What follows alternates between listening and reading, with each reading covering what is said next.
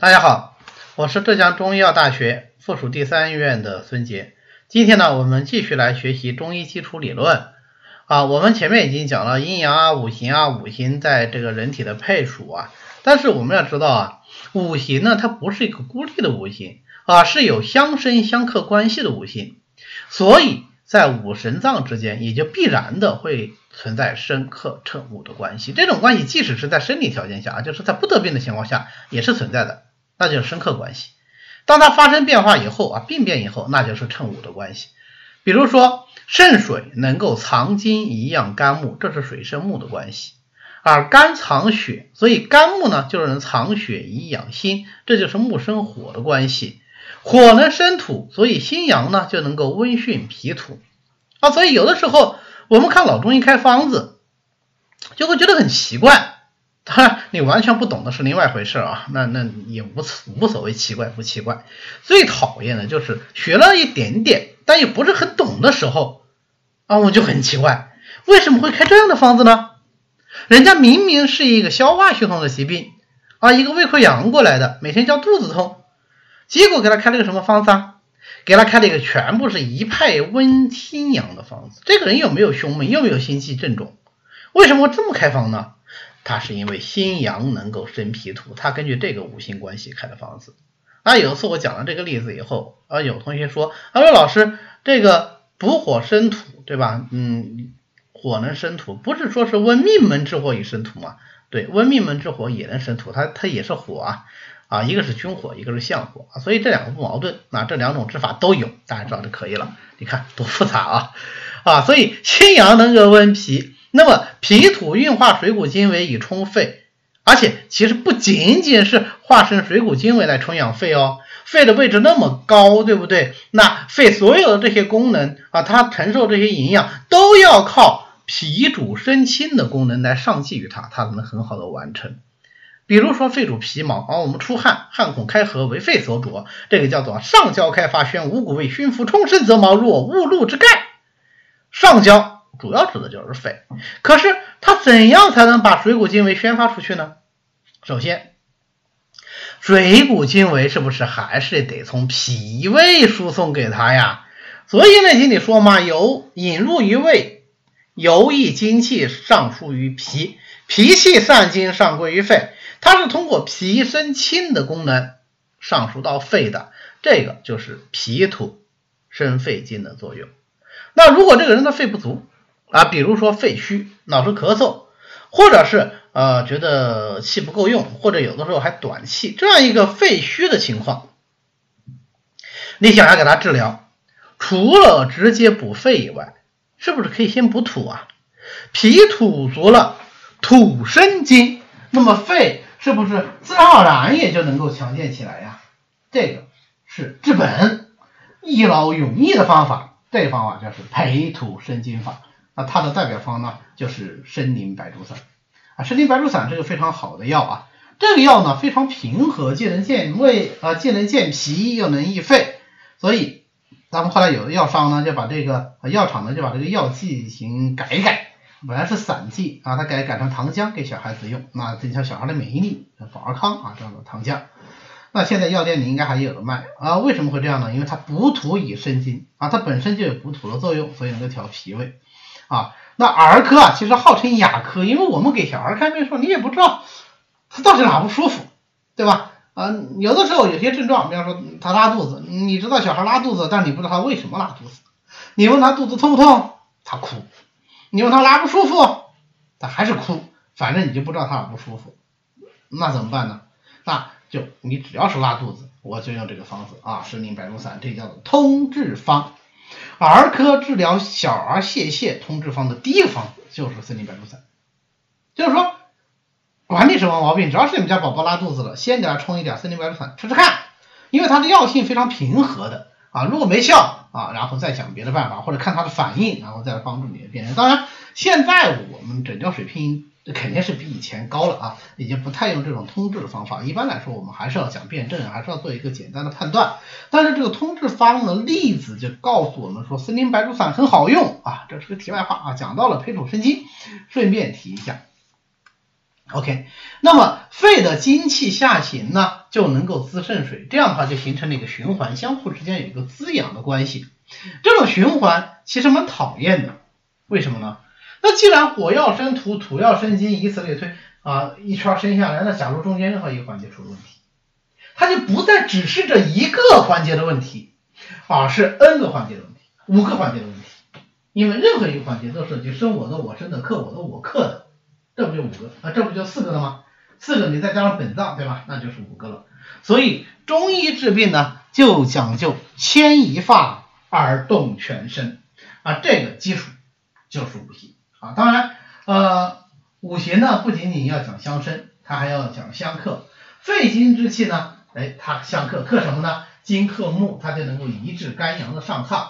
当然，这仅仅是从五行上来说啊。从气机上来讲，你记不记得我们前面讲金是出相，肝是出身，金是呃肝木是出身，对吧？肝是木，所以呢，呃肺的气机的降就能抑制肝的升，这个是克。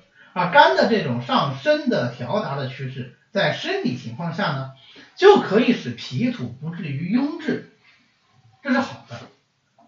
但如果太过了，就得病了啊！肝的出血太过。反而就能够抑制脾土的运化，而脾土的运化又能够抑制肾水的泛滥，这就是所谓的水来土淹，土克水的生理解释。所以我们在治水肿病的时候，就往往会要从脾土的角度来进行治疗。啊，内科学里讲水肿，内伤水肿啊，阴水症有个非常重要的症型就是脾虚脾虚水泛症啊，因为脾虚不能治水了，所以水泛滥。对于这种病人，你光利水是没有没有用啊。越利越糟糕，一利小便多了，哗肿下去了。第二天呜呜又肿起来了，而且肿得更厉害，再利它再消，消了再肿，肿了再消，哈，这就是有时候我们会诟病一些医生的地方啊，包括有些中医啊，也包括西医，利尿嘛，谁不会利啊？对吧？西医有利尿剂，中医有利水剂，它都会利啊。我们中医还有菌下剂，包利各种水液啊，用上去以后，管你多少水，瞬间给你利干净。对吧？利的非常厉害，大便也出水，小便也出水，对吧？大便哗拼命的水泄解啊！你就看那个水肿，看到那个腹水，肉眼可见的速度小下去，那是有用吗？没用。你这是治病呢，还是在利水？你要治病，你就不能溺水，这个水是脾虚引起来的，你就得健脾，对不对？啊，所以治病必求于本，这是中医非常重要的一个治疗思想。哈，但是求本这个，我想可能是广大西医同志们非常深恶痛绝的。我其实本人也挺痛恨这句话的，因为这句话直接延伸出一个非常好玩的文化现象，就是每个病人找我来看病的时候都问啊，医生这能治本吗？我立马就头就大了，为什么？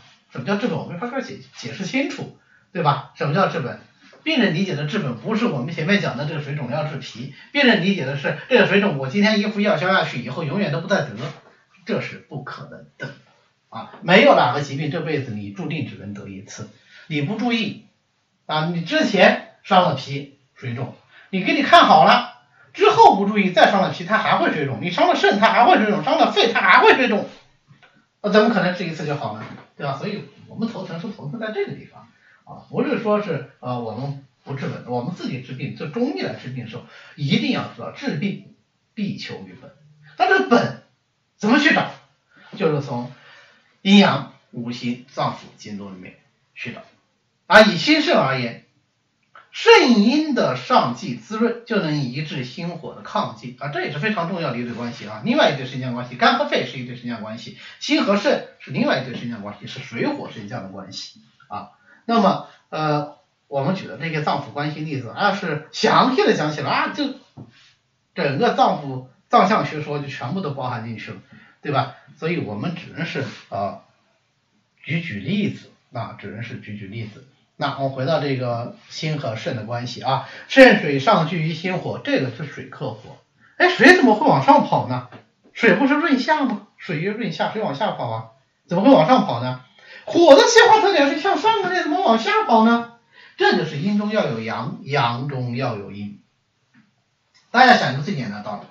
火对它是阳，它是在上面，它还往上走；水是阴，它在下面，它还要再往下走。那这个阴和阳还能交接在一起吗？交接不到一起了，那不是阴阳离绝，其气来绝了吗？那这个人还活得了吗？就活不了，对不对？所以它就不能形成这样的循环了啊！所以在上面的一定要向下，在下面的一定要向上啊！这种阴中有阳，阳中有阴，升者要降，降者要升的关系，体现的最明显的就是我前面讲的两对关系，肝和肺，心和肾啊，体现的最明显就是这样的关系。OK，回到我们的心肾关系啊，那么肾水上聚于心，心火下聚于肾。这个就叫做心肾相交啊，这是非常以后我们要讲的非常重要的一对关系啊。心肾相交从五行上来说就是水和火的相交，所以它还有另外一个名字叫水火既济。济是已经的意思啊，就是第一个济啊，第二个济是相互交融的意思，就记得这个济。水火既济是水和火已经完美的交融到一起，那这样的人就非常的健康。既济实际上是一个卦象，它是六十四卦一个卦象的名字啊。叫水火既济，OK，那大家想想，如果这个环节出了问题啊，水心肾不能相交，肾水不能上沉，心火不能下济，那这个人会得什么病呢？想象一下，假如心火不能沉降，不能往下走，那心火往哪走？那就往上走呗，就会出现心火上炎的症状。那简单的说，那这就是什么？这不就是上火了吗？对吧？上火了会有什么症状呢？我们想一想，我们平时说的上火有哪些症状啊？口腔溃疡、喉咙痛、脸上长包等等等等，这都叫上火。那这就是火性上炎啊。当然了啊，虽然是火性上炎，那上火不见得一定只是上心火，对吧？上心火什么症状呢？除了那些症状以后，总要体现一下心的特点吧，对吧？心经要有所体现，心带体合脉，开窍于舌，所以呢会有舌的表现。简单的说，就是舌头上会有溃疡啊，会烂掉。那么心主神明，所以。如果心火上炎，你说这个人容不容易烦？当然容易烦啊，心情上就会容易烦，莫名其妙的烦，心烦意乱。好，心火往上走了，肾水它也没有上济啊，对吧？肾水是往下了，对吧？它不能往上，上济于心，那它就往下。肾水往下是什么概念呢？为什么肾水往上？肾水不足啊，不足就是虚啊，所以这个虚就是肾虚。肾什么虚呢？啊，这种情况下往往是肾阴虚。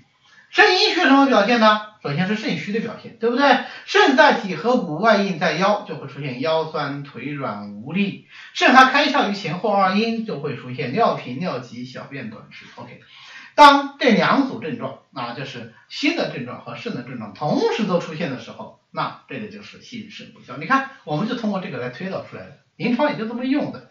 所以是不是学了阴阳五行作用很多啊？对吧？啊，当然了，呃，我们这个只是推导。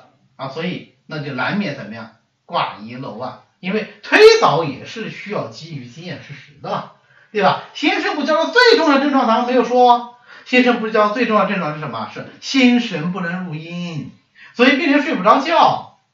心肾不交最重要的症状啊，再说一遍就是睡不着觉，是失眠。这个失眠的特点是难以入睡，彻夜不眠啊。我们知道失眠好多种。啊，有的人睡不着，有的人容易醒，有的人做梦多，有的人睡眠浅，有的人睡了以后不解乏，啊，不同的这个失眠表现是不一样的。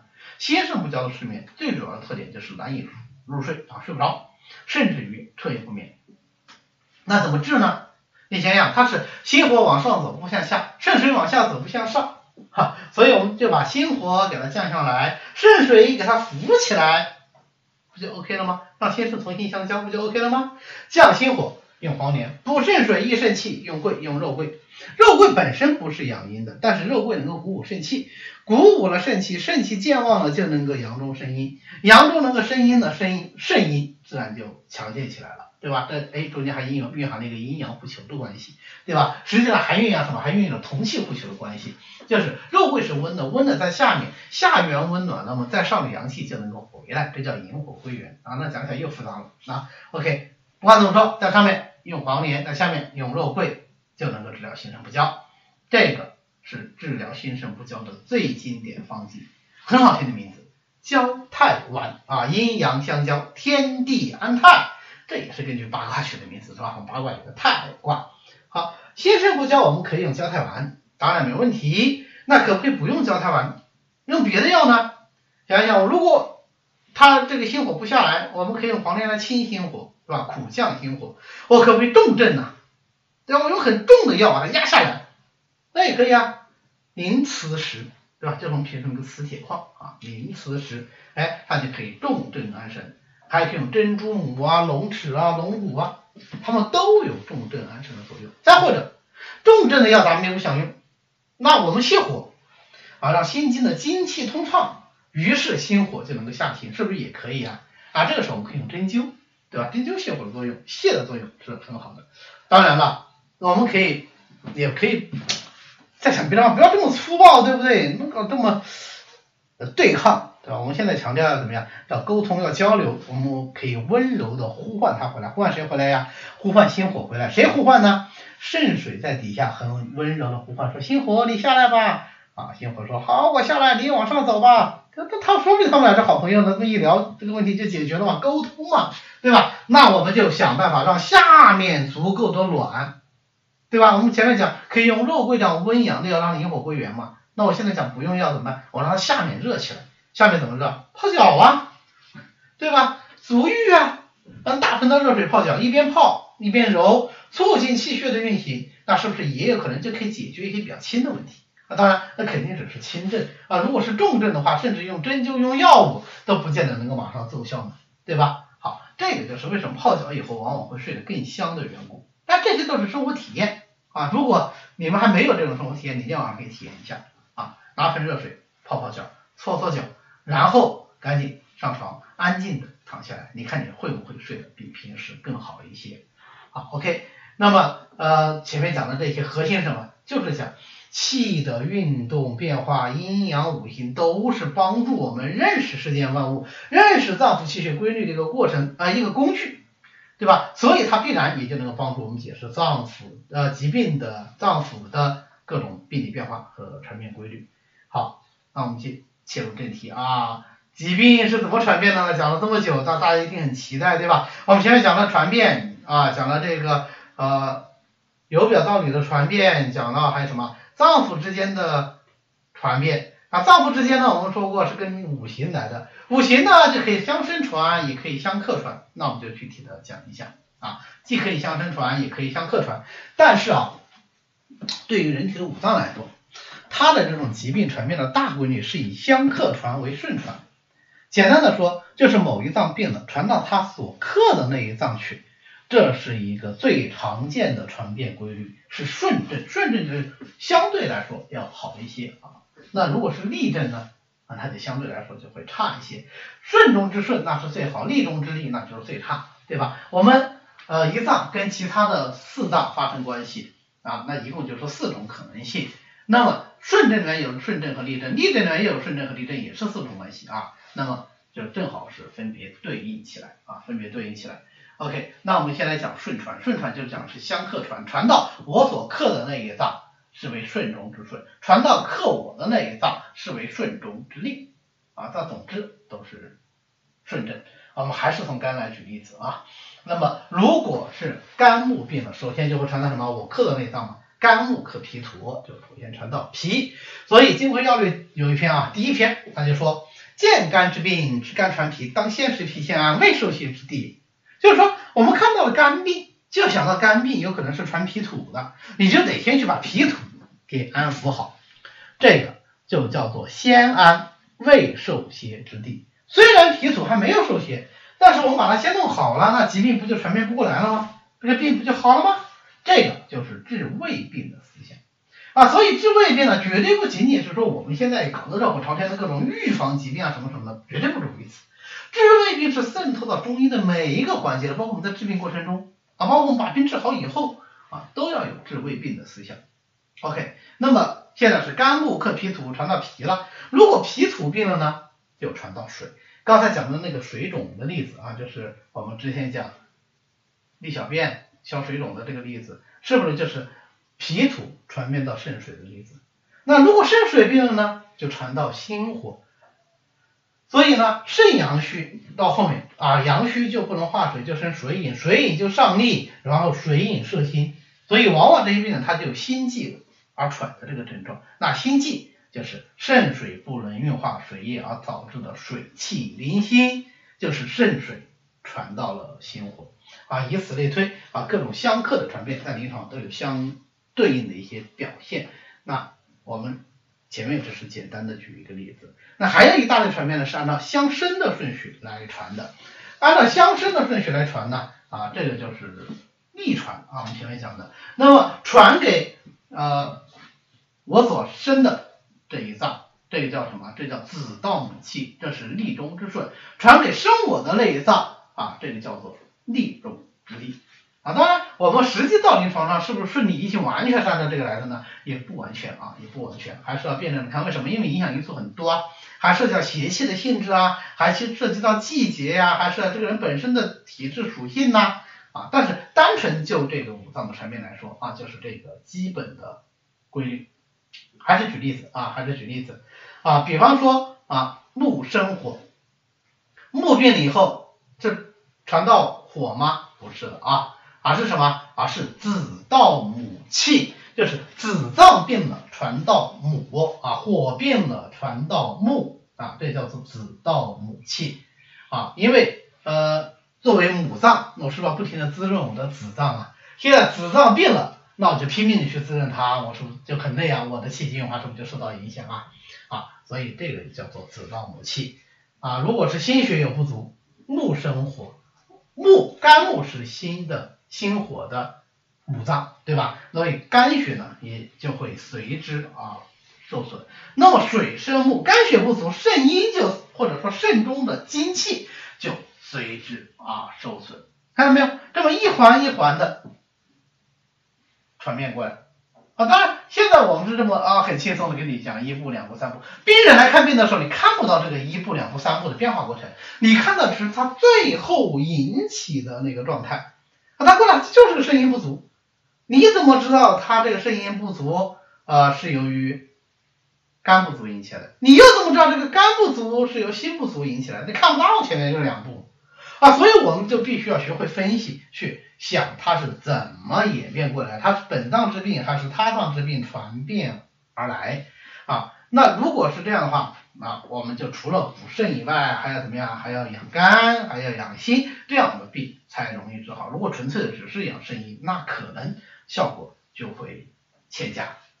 啊，这里我们讲到子到母气，大家想想，在病理情况下，呃，会出现子到母气，那我们在治疗的时候，能不能利用这个子到母气呢？也可以哦。比如说母气太盛，我可不可以通过泻它子脏的方法？来泄他这个太盛的母脏之气啊，可以啊，还是举个例子啊，还是以木为例子，木生火，现在木气太旺啊，肝木太旺，那么我们治疗肝木本身以外，肝木生火啊，对吧？我能不能去泄他的火啊？可以啊，这叫什么？这叫做实则泄其子。你木气不是很旺吗？我泄你子脏，我泄你的心火。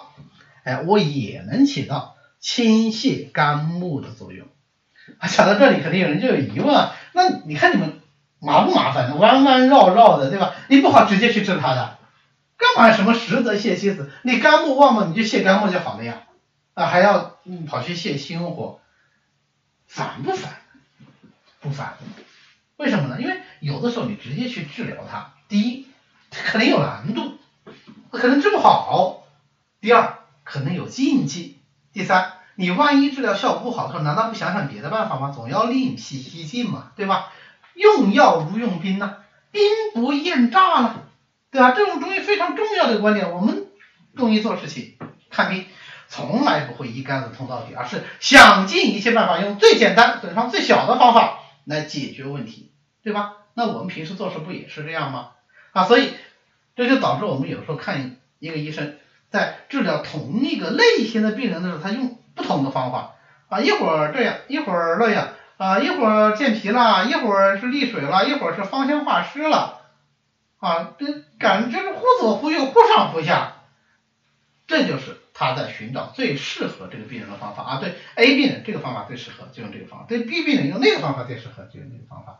对吧？除了要适合病人本身以外，还要考虑这个病人的家庭环境，要考虑病人的职业特点，多方面考虑啊。这就古人说的不失人情论呢啊。所以看病是很复杂、很复杂的啊。比如说现在我们开中药啊，在杭州来说，那这样子现在杭州算是准一线城市，对吧？